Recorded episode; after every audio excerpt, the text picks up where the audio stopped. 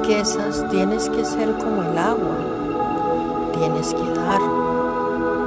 No puedes querer todo gratis, esto genera una deuda energética. Dar y recibir es un, es un círculo infinito. Yo antes solo sabía dar, esto genera un desequilibrio. Hay que aprender también a recibir. Cuando uno aprende a recibir, las riquezas vienen para quedarse. Como hijos de Dios, una de las mayores bendiciones que tenemos es su provisión. Como un buen padre, Él está al tanto de todas las necesidades que tenemos en cada área de nuestras vidas y está orando constantemente para encontrar de satisfacerlas.